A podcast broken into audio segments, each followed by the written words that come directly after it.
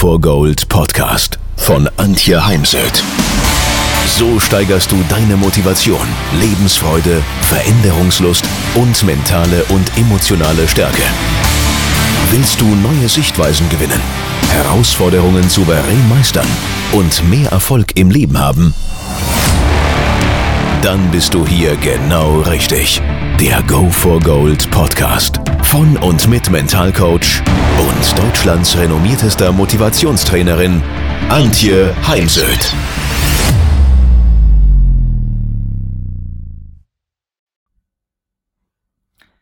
Was hast du dir für deine nächste Saison vorgenommen?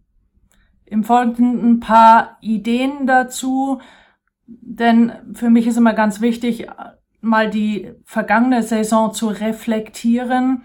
Das macht man im Profibereich ähm, sehr detailliert, im Amateurbereich oder gar im Freizeitsport und auch hier spielen ja viele ähm, Turnier, gehen auf Wettkämpfe, spielt es dann schon eine gro große Rolle, wenn man einfach weiterkommen möchte.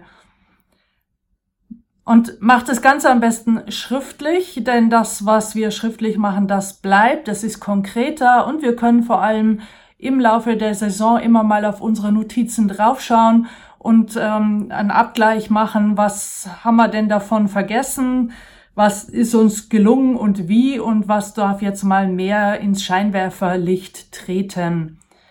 Und das sind eben so Faktoren, wie wirke ich, wie wirke ich zum Beispiel von meiner Körperhaltung auf meinen Gegner, auf dem Tennisplatz, auf dem Golfplatz, Fußballplatz, wie, was habe ich für Impulse, denen mal nachzugehen, Körpersignale ähm, zu spüren, das Spüren nicht abzustellen, sondern eben um Verletzungen zu vermeiden, auf Körpersignale zu reagieren. Und das kann ich ja immer erst, wenn ich sie überhaupt spüre.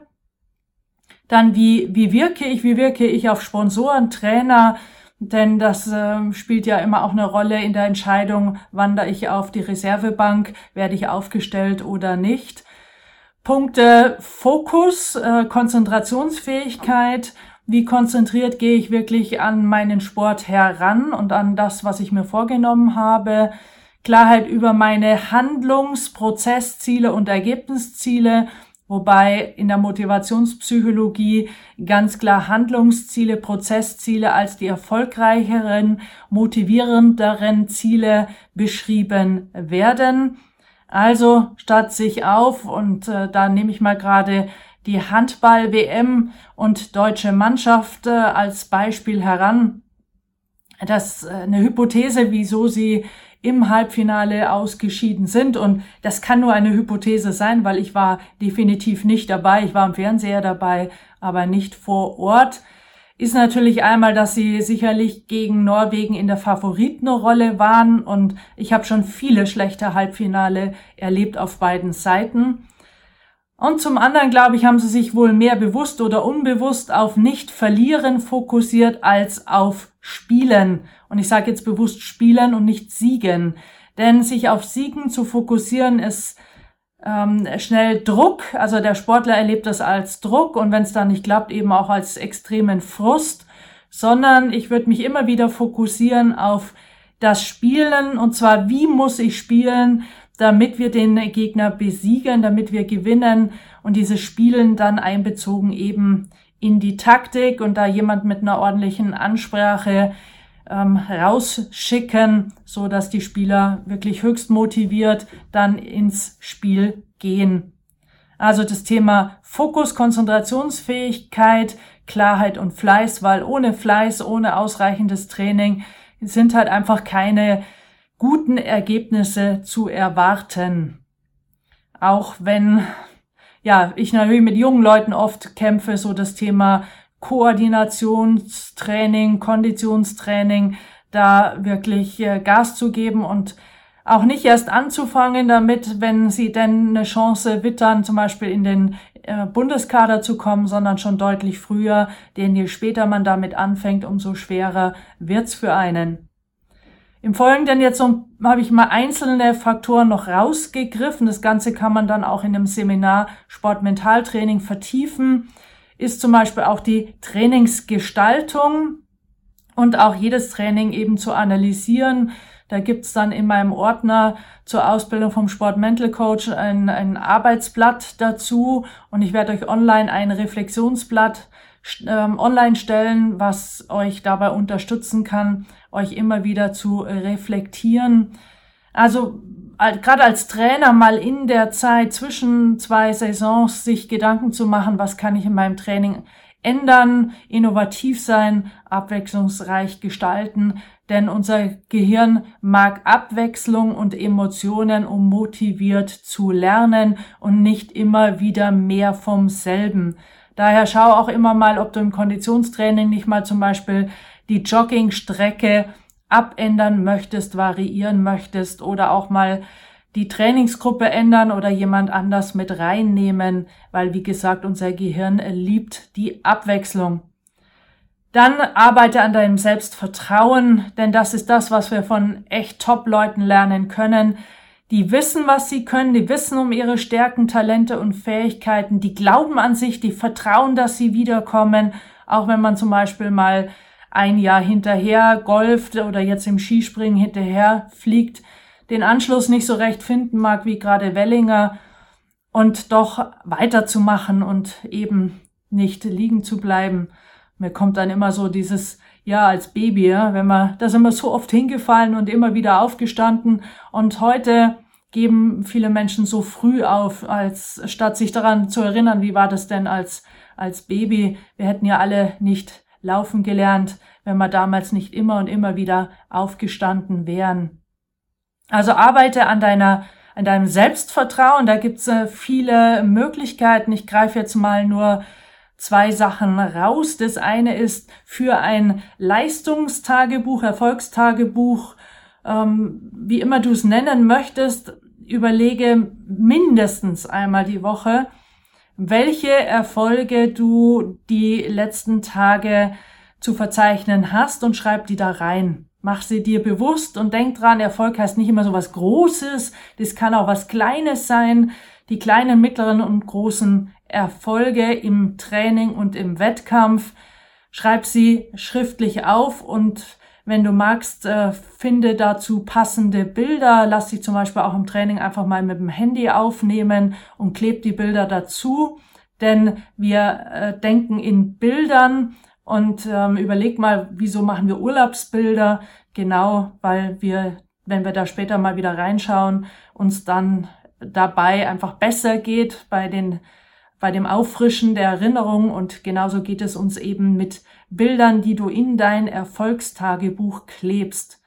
Und du kannst natürlich das Erfolgstagebuch auch noch ergänzen um Glücksmomente, Momente, wo man, wo es einfach mal alles zusammengegangen ist, wo man im Flow war und Flow heißt eben in einer Tätigkeit voll und ganz aufgehen und dabei die Zeit vergessen, wo man sich in seiner Haut und Körper so richtig wohl gefühlt hat, wo man vielleicht einen ganz entscheidenden Impuls bekommen hat äh, oder ein, ein gutes Feedback. Man hat irgendwie nochmal zufälligerweise einen guten YouTube gefunden, ein gutes Buch, was einem nochmal so ein ja, so einen Impuls gegeben hat, dann schreib all das da rein. Dann achte auf deine Körpersprache. Ich stelle also ganz gerne Sportler bei mir vor einen Spiegel, mach die Augen zu, spür in deinen Körper und gib mir eine Antwort auf die Frage, stehst du gerade? Und ganz viele sagen dann, ja, die probieren da nochmal so ein bisschen rum. Ja, jetzt stehe ich gerade. Okay, Augen auf. Stehst du gerade? Hm, nein die linke Schulter hängt zum Beispiel, genau. Und klar, wenn ich dann im Training davon ausgehe, von einer Schulter, die links runterhängt, dass das gerade ist, dann äh, gibt das in sich Widersprüche und äh, neue Schwierigkeiten. Und das haben wir uns so dann an der Stelle noch nicht bewusst gemacht. Das andere ist halt, wie wirkst du auf den Gegner? Ähm, denn das kann man natürlich dann auch als Gegner ausnutzen, wenn ich an der Körpersprache erkenne, da hat jemand eh schon resigniert, dann hau ich da nochmal ordentlich drauf, ähm, hau nochmal den Tennisball ordentlich über das Netz und ähm, bin, gehe dann als Sieger vom Platz.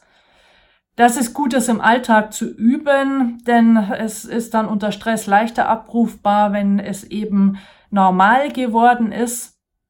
Du kannst dir ja mal so eine, ein, Symbol suchen oder du stellst dir einen Wecker oder ähm, stellst eine Erinnerung in dein Outlook ein und alle Stunde macht so, poppt's auf mit einem Wort oder einem Bild und du spürst mal gerade in deinen Körper rein, machst mal wieder bewusst so dieses Schulterblätter zurück, aufrichten, äh, Kopf hoch und eben nicht Blick so auf den Boden, Mundwinkel nach unten und äh, es wird alles eh nix. Ja, weil das ist die selbsterfüllende Prophezeiung. Versuch mal wirklich mit, mit so einem aufgerichtet richtig schlecht drauf zu sein und du wirst merken, das geht nicht. Und versuch mal, wenn du dich auf so einen Stuhl setzt und lässt mal wirklich so alles hängen, Mundwinkel, Schultern, Kopf, ähm, ob es dir dann gelingt, wirklich gut drauf zu sein und ähm, ja, so in dir stimmiges Gefühl abrufen zu können, das ist eben auch ein Widerspruch in sich. Und es ist halt wichtig, an vielen kleinen Punkten anzusetzen, um den eigenen sportlichen Zielen näher zu kommen. Und Körpersprache ist ein Punkt davon. Und auch wenn du vielleicht nicht Golf spielst, aber in meinem Buch Golf Mental sind interessante Bilder aus dem Bereich des Embodiments, die auch die Wechselwirkung zwischen Durchblutung des Körpers und dem aufgerichtet oder nicht aufgerichtet sein des Körpers aufzeigen, dass wir, dass unser Körper am besten durchblutet ist, was gut für die Muskulatur ist, wenn du eben aufrecht bist und aufrecht durchs Leben gehst und nicht mit hängenden Schultern, hängenden Mundwinkeln durch die Gegend schlurfst. Dann hol dir Hilfe, hol dir wirklich, äh, such dir Menschen zum Austausch. Ich reg heute immer wieder an, ruf äh, Sportler an, die schon weiter sind wie du oder vielleicht sogar schon aufgehört haben und dem Sport noch in irgendeiner Form verbunden sind und hol dir Impulse, denn diese Sportler haben einfach schon die Erfahrungen und du musst ja nicht erst in alle Fettnäpfchen tappen, ähm, um diese Erfahrung zu machen und daraus zu lernen. Also schreib eine E-Mail, weil was, was kann passieren? Also mehr als dass der andere sagt, du äh, hab da keine Zeit oder du bekommst eben gar keine Reaktion. Mehr kann ja nicht passieren. Und ich erlebe Sportler eher als, ja klar, gib dir eine, eine Rückmeldung, ruf an. Und es war ja nie leichter als heute. Man kann skypen, man kann über WhatsApp miteinander telefonieren und sieht sich dabei. Man muss ja dann noch nicht mal immer losfahren, wobei natürlich das Vier-Augen-Gespräch in meinen Augen immer das effektivste Gespräch ist. Also schau dir viele YouTubes an, lies mehr, schalt den Fernseher aus, da gibt's eh nur ganz viel Nonsens. Tausch dich mit Menschen aus, reflektiere ständig und bleibe im Prozess. Und meine Haltung ist für, für einen Sportler, der ehrgeizig ist und weiterkommen will, eh, überleg dir jeden Tag aufs Neue, ähm, was habe ich heute getan, um meinem Ziel ein bisschen näher gekommen zu sein oder um es mit Michael Jordan zu halten. Er hat seinem Trainer immer wieder gesagt, hey Trainer, lass mich erst aus dem Training raus, wenn ich heute ein klein bisschen besser war wie gestern. Also auch eine, eine super Haltung, wie ich äh, mich verbessern kann. Dann habe ich aus Neuseeland äh, so dieses Thema Ruhe und Gelassenheit mitgebracht vier Wochen Neuseeland und einfach gelassene, freundliche Menschen. Und das nicht, weil sie besser verdienen oder weniger arbeiten, im Gegenteil, sondern es ist ihr naturell. Sie vergleichen sich, glaube ich, auch nicht so viel mit anderen Menschen. Sie sind, sie leben einfacher, sie leben mehr Beziehungen und auf jeden Fall sind sie einfach deutlich gelassener und ich habe mir persönlich ganz fest vorgenommen, diese Gelassenheit mit in das Jahr 2019 hineinzunehmen und zu bewahren und zu konservieren, da auch ich schon manchmal temperamentvoll sein kann und das ähm, ja sich dann oftmals zeigt, wenn es am wenigsten Sinn macht oder gut ist für die Situation. Daher schau für dich selbst äh, immer wieder, wie du in deinen Alltag, dein Training so eine gewisse Gelassenheit und vor allem Freude mitnehmen kannst und auch Freundlichkeit, Freundlichkeit dem Team gegenüber, zum Beispiel auch Respekt und Freundlichkeit gegenüber den Mitarbeitern des Verbands und der Vereine, denn es geht gar nicht, ähm, ja, zum Beispiel schlechte Laune dann an diesen auszulassen. Und ich selbst nutze da gern die Skalierung. Skalier mal von eins bis zehn. Eins heißt, ich bin gerade gar nicht gelassen und zehn heißt, ich bin bestmöglich gelassen. Wo stehe ich jetzt gerade im Moment? Und was muss ich tun, damit meine Gelassenheitsskala zum Beispiel von 5 auf 6 geht, sich verbessert? Was ist es gerade? Muss ich mal äh, tief durchatmen, mir was zu trinken holen, mal gerade an Erfolgserlebnis denken, eine kurze Pause machen? Was ist es? Ja, also bau das in deinen Alltag ein, damit du es dann auch in Stresssituationen abrufen kannst.